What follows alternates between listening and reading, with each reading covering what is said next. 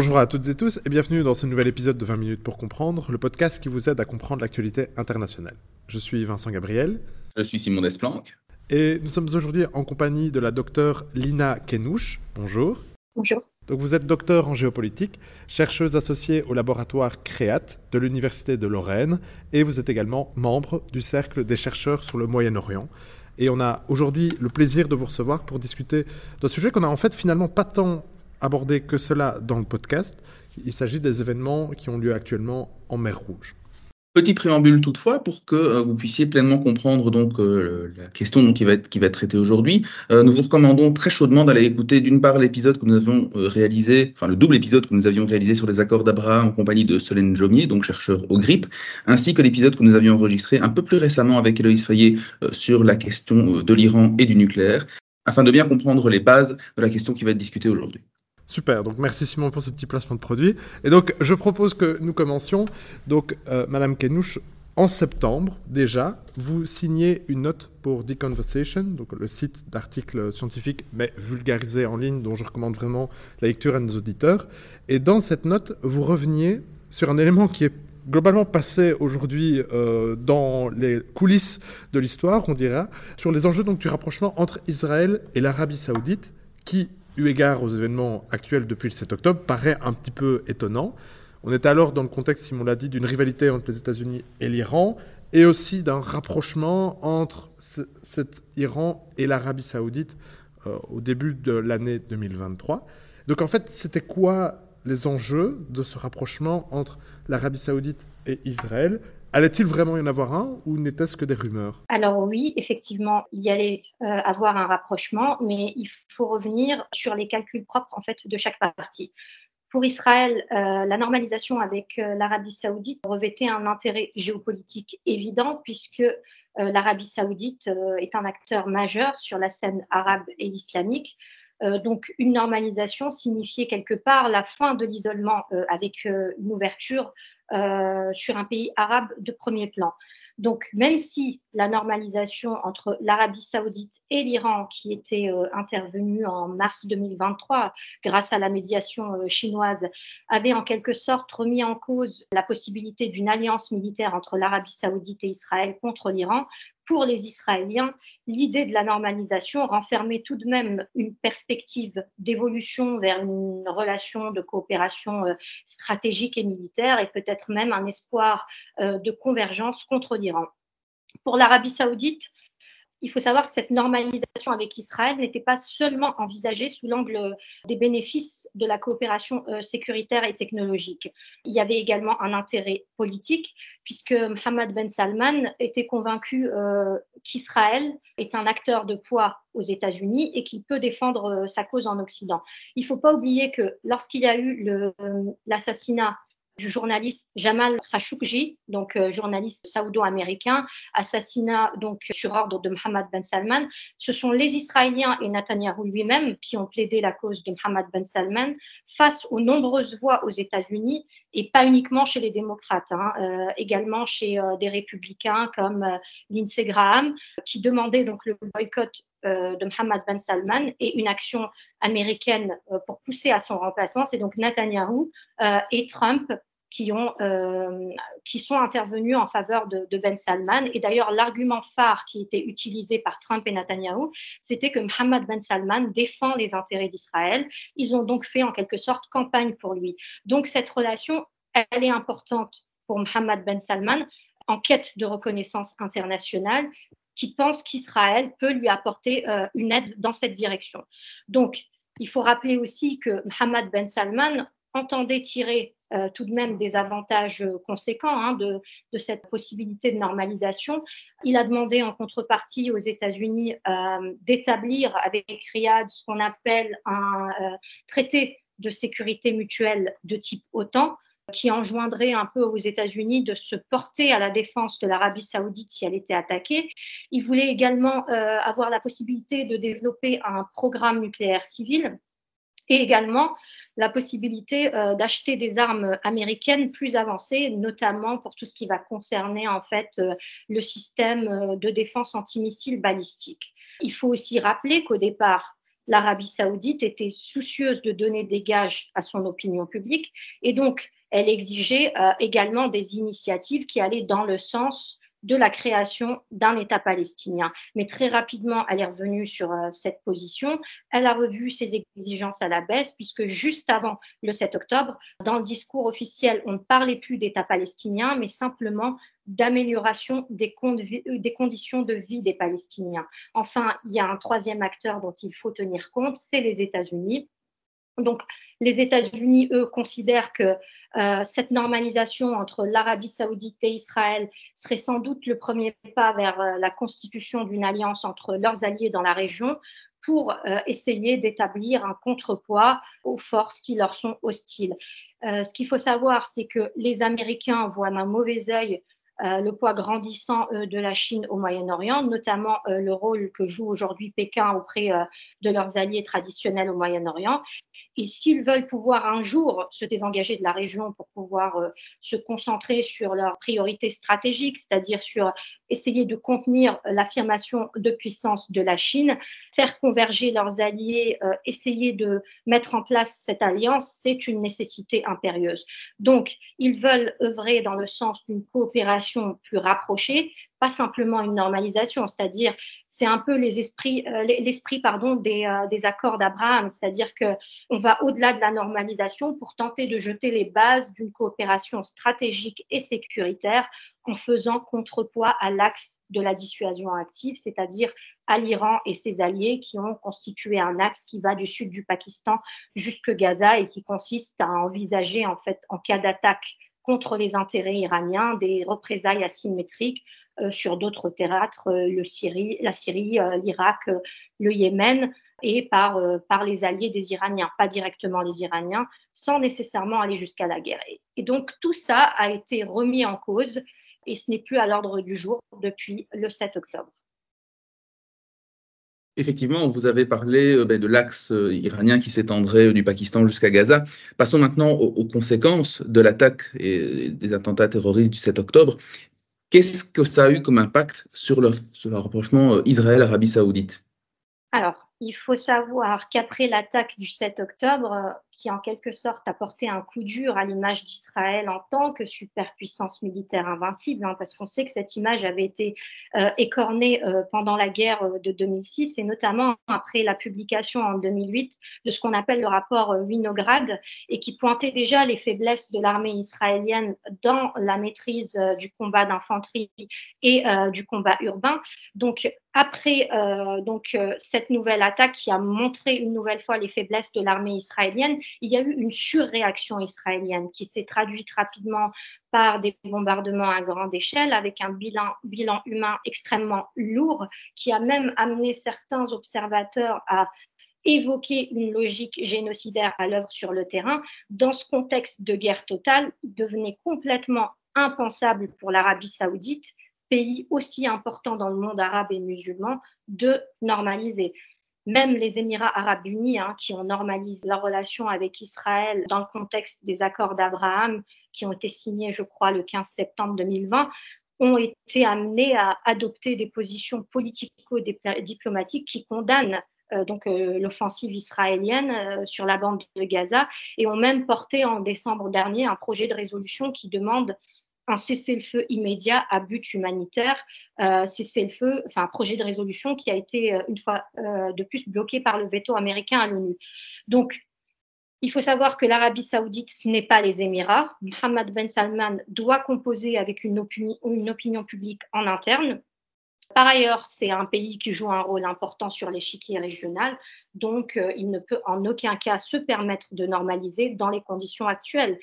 Et puis, je pense également qu'attendre le dénouement de la guerre, c'est aussi euh, important pour, euh, pour les Saoudiens et notamment pour Mohammed Ben Salman. Parce que si cette guerre peut-être considéré comme un carnage hein, du point de vue du, du bilan humain. C'est ce que disait Guillaume Ancel, l'ancien officier français, qui a clairement déclaré dans un entretien à l'humanité en décembre qu'Israël n'était pas simplement dans l'erreur de ciblage, mais dans le carnage assumé. On constate que du point de vue des objectifs euh, militaires, les Israéliens ont quand même beaucoup de mal à, concrétiser euh, ces objectifs, dont le principal est euh, l'éradication du, Hamas, qui leur tient quand même tête. Donc, l'intérêt que peut avoir l'Arabie saoudite pour Israël en tant que modèle, donc sur le plan des technologies euh, militaires, de la gestion sécuritaire, peut aussi commencer à se dissiper si Israël venait à perdre cette nouvelle guerre.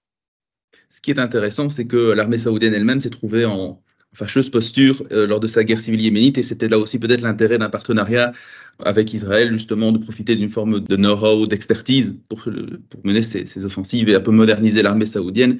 On voit qu'effectivement l'image euh, d'Israël consécutive euh, aux attentats réussis du, du 7 octobre à cet égard écorne quelque part cette image d'invincibilité que, que vous avez rappelée. Tout à fait.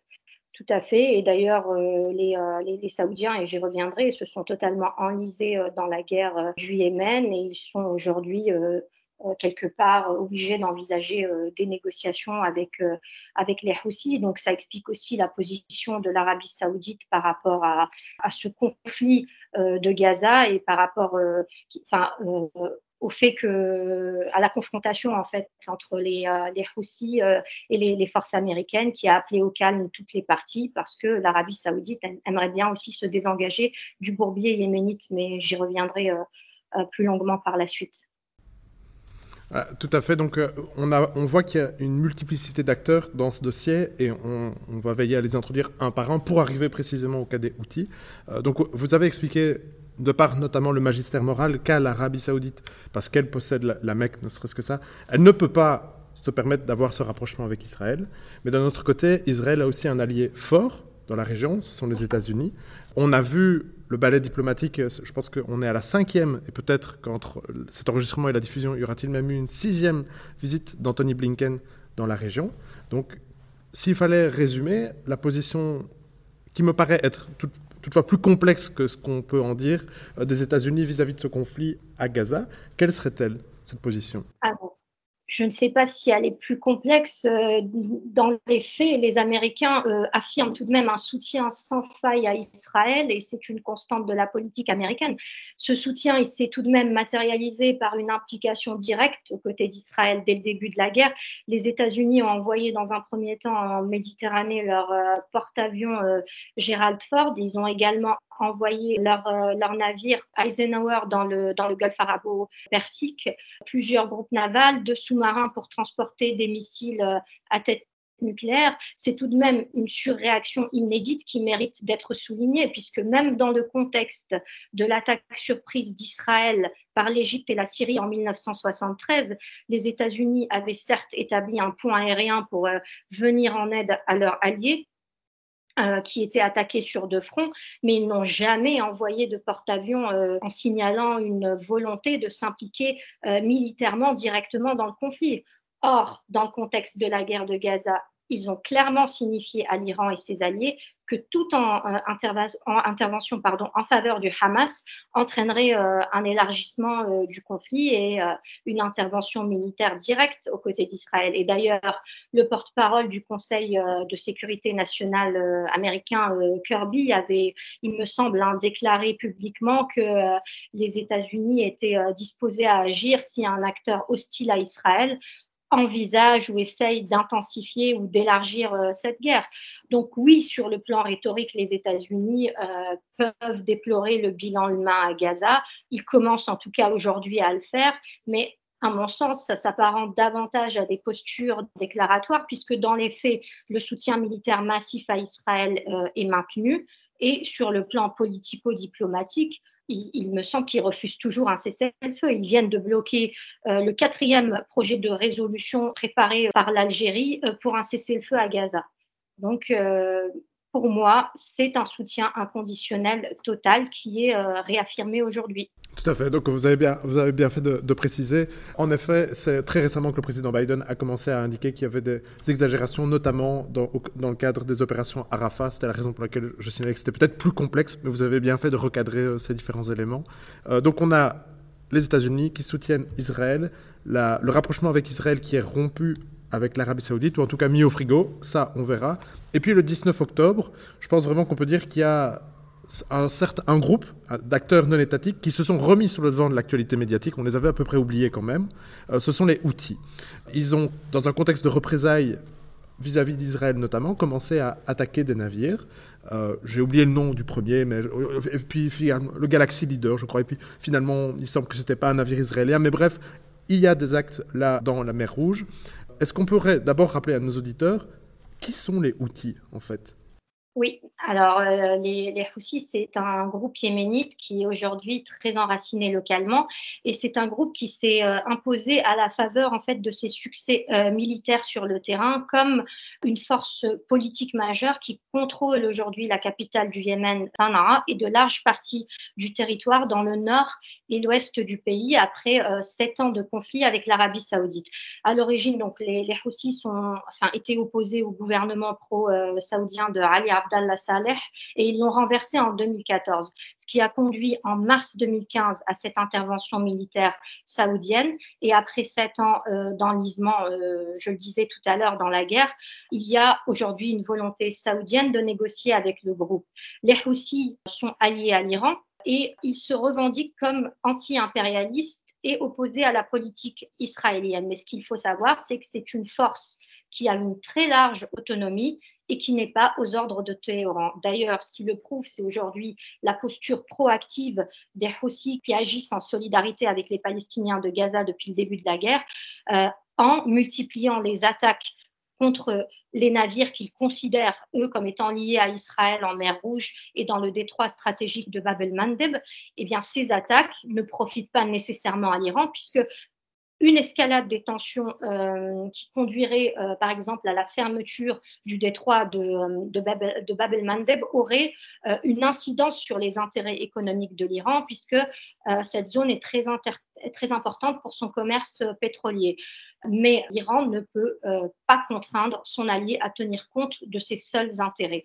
Donc aujourd'hui, cet activisme militaire des Houthis, il répond non seulement aux attentes d'une opinion publique yéménite qui est historiquement très pro-palestinienne, mais leurs actions offensives sont également en train d'augmenter leur capital de sympathie auprès des Yéménites qui leur sont opposés, voire même au sein de, l'opinion publique un peu dans le, dans le monde arabe.